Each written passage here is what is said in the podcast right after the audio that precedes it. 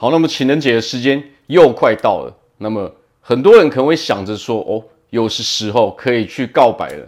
那么我们有真的有必要要去告白吗？还是说我们有更好的选择呢？大家好，我是毛哥。好，那么其实啊，告白这件事情啊，其实说真的没有那么必要。为什么呢？因为啊，大部分的告白几乎都是以失败哦为结局。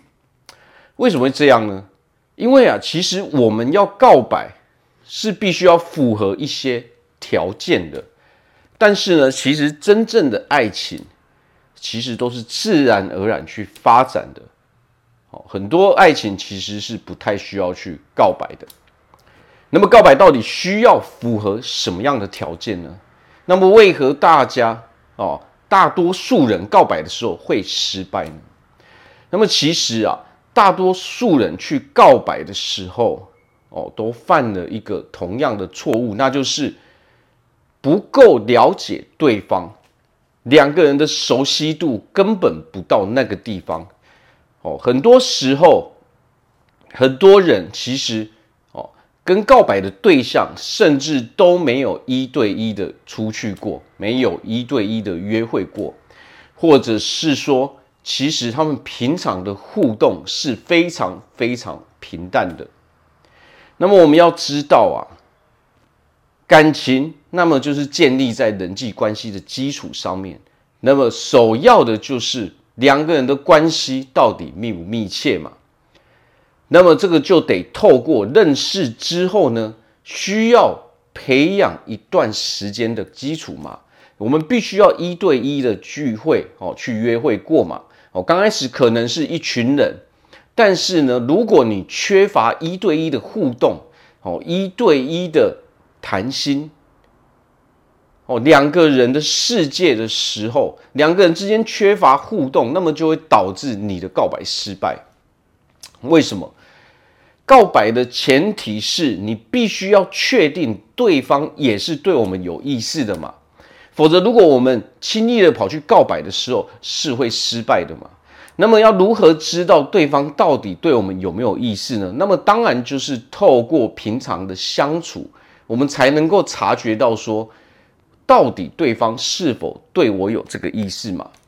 那么最重要的就是，当我们对对方有意思的时候，首先我们也得先释放出一点讯息，透露给对方知道之后，那么到最后我们才能够确定我们这个行为哦，到底要不要去做嘛？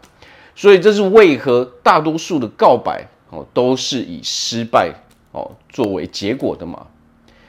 当我们两个人没有感情基础，两个人甚至缺乏一对一的互动，私底下几乎没什么在见面的时候，这个时候去告白一定是会失败的嘛。那么有什么更好的选择呢？其实最好的选择就是提升自己。其实感情最大的来源就是吸引力。而如何提升我们人的吸引力，那就是把我们的人生过得很好。我们是以我们人、我们个人的魅力来去吸引对方的。感情它其实也是一种交换嘛。我有没有你想要的东西？你有没有我想要的东西？而我们目前有什么？我们整个人，我们的人格就决定了说。对方会不会被我们给吸引到嘛？所以最大的重点是我们平常到底在做什么样的事情？我们是否有某些特殊的成就？我们的人是否对未来有规划、有目标、有方向？当我们把自己这些东西都做得很好的时候，你会发现啊，只要专注力放在自己身上，那么自然而然就会有异性被我们给吸引嘛。而不是当我们把专注力全部放在对方身上的时候，你会发现啊，我们我们个人本身变成说没有在做任何事情。当我们没有在做任何事情的时候，我们的人生不够精彩的时候，我们就会缺乏这个吸引力嘛。其实真正的爱情是不需要去告白的。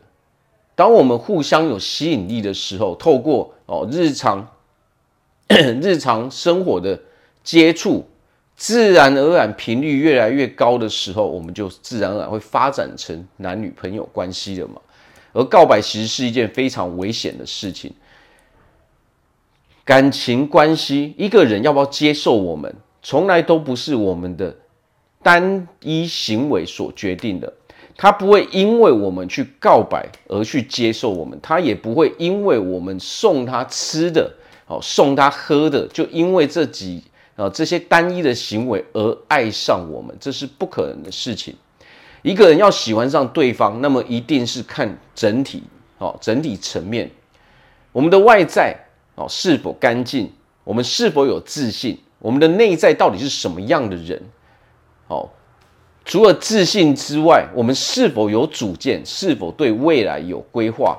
那么，我们对未来的规划到底是什么？我们的事业、我们的生涯发展到底是什么样子的？这个时候，这些异性他们才会看说：诶，这个人是否值得我去投资嘛？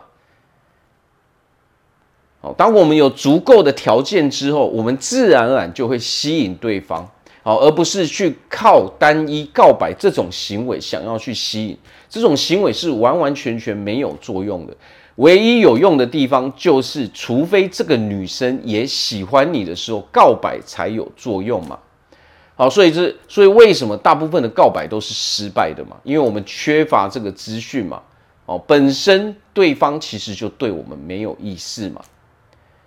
哦，甚至对方根本哦跟我们一点。也都不熟悉啊，那么这个时候我们去的时候，一定是以失败为告终的嘛。好，所以最好的方法就是花时间在我们自己身上，把我们的人生过得精彩，好好的照顾我们自己。当我们发光发热的时候，这个时候我们的吸引力、我们的魅力、我们自信自然散发出来的时候，自然你就可以吸引到许多的异性了。